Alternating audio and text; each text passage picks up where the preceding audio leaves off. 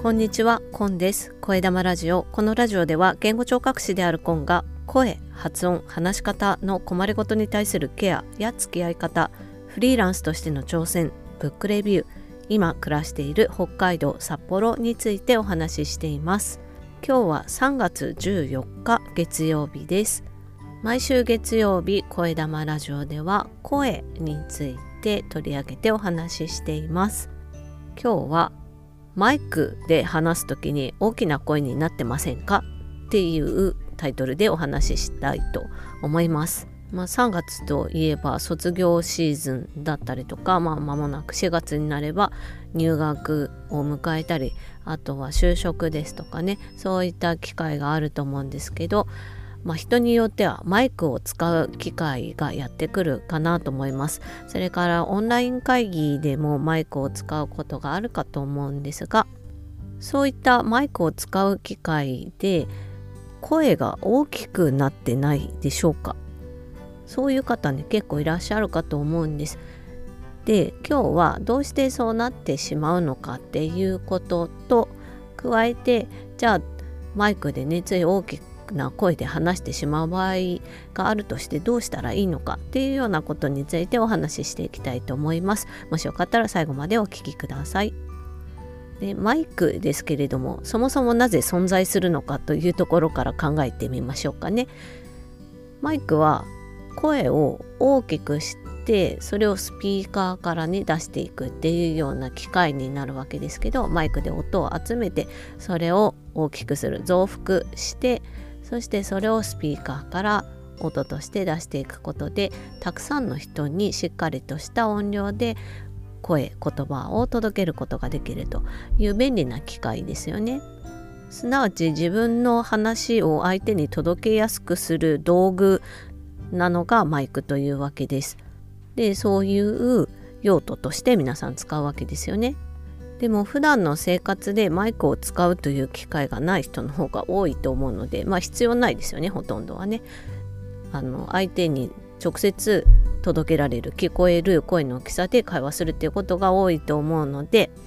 なのでマイク使う機会が少ないというのがまあ自然普通かなというふうに思います。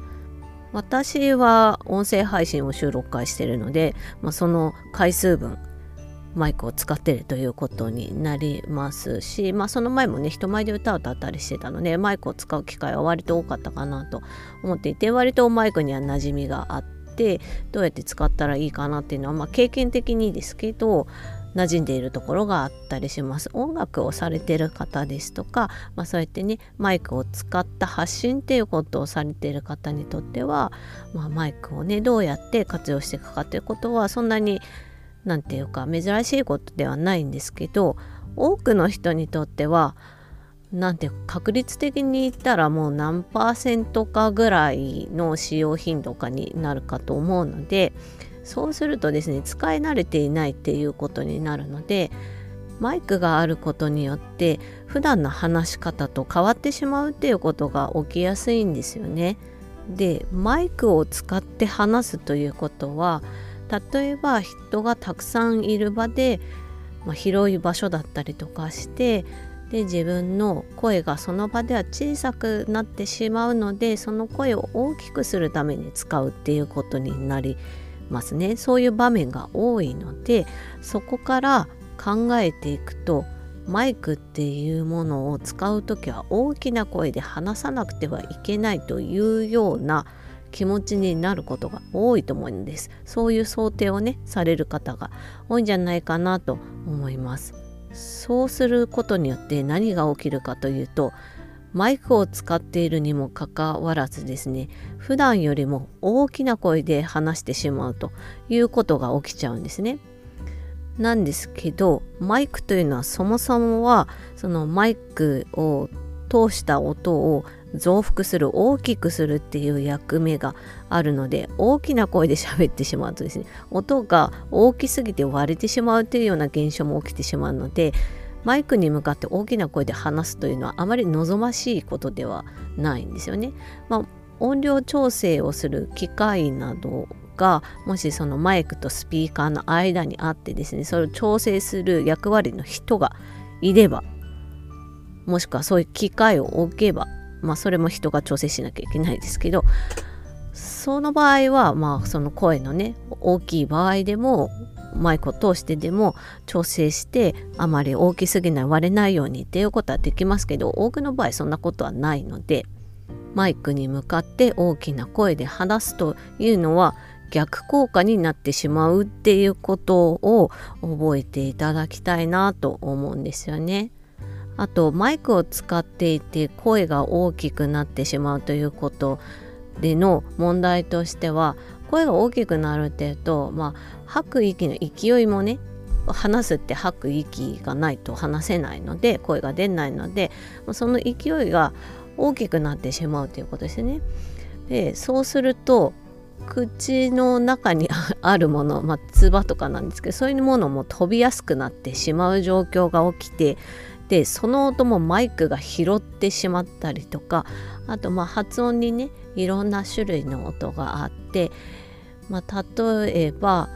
うんと、口と口を合わせて口の中の空気を破裂するように出す音っていうのがあってそれがパとかにバーとかになるんですけど、まあ、パの場合の方が多いかなと思うんですがパっていう音をパ行の音を出すと同時に唾が飛びやすいとかその息の勢いが強すぎてその息の音がマイクに乗ってしまってそれがスピーカーを通して聞いてる人に伝わってしまうっていうようなことも起こりうるんですよね。でまあそれはねマイクの位置を変えたりとかすることでも調整はできるんですけど声が大きいとそうやっていらない音も入ってしまう可能性が高いとそしてそのいらない音っていうのは完全に雑音なので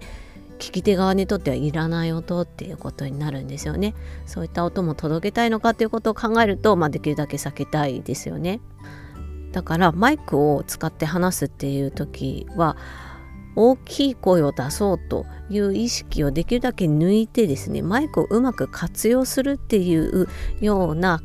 話し方ができるといいのかなと思うんです。でそれはそんなに難しい話ではなくって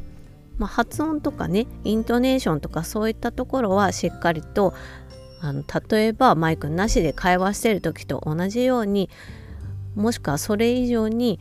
よく伝わるっていうところを意識した話し方っていうのはあった方がいいかと思うんですけど、ね、なんか単調でもそもそっとねしゃちっちゃい声で喋ったらそれはマイクを通しても誰にも伝わらないと思うんですけどできるだけ普段に近い話し方かつ相手に届けやすい話し方っていうところを意識してマイクを活用していただくっていうのがいいかと思います。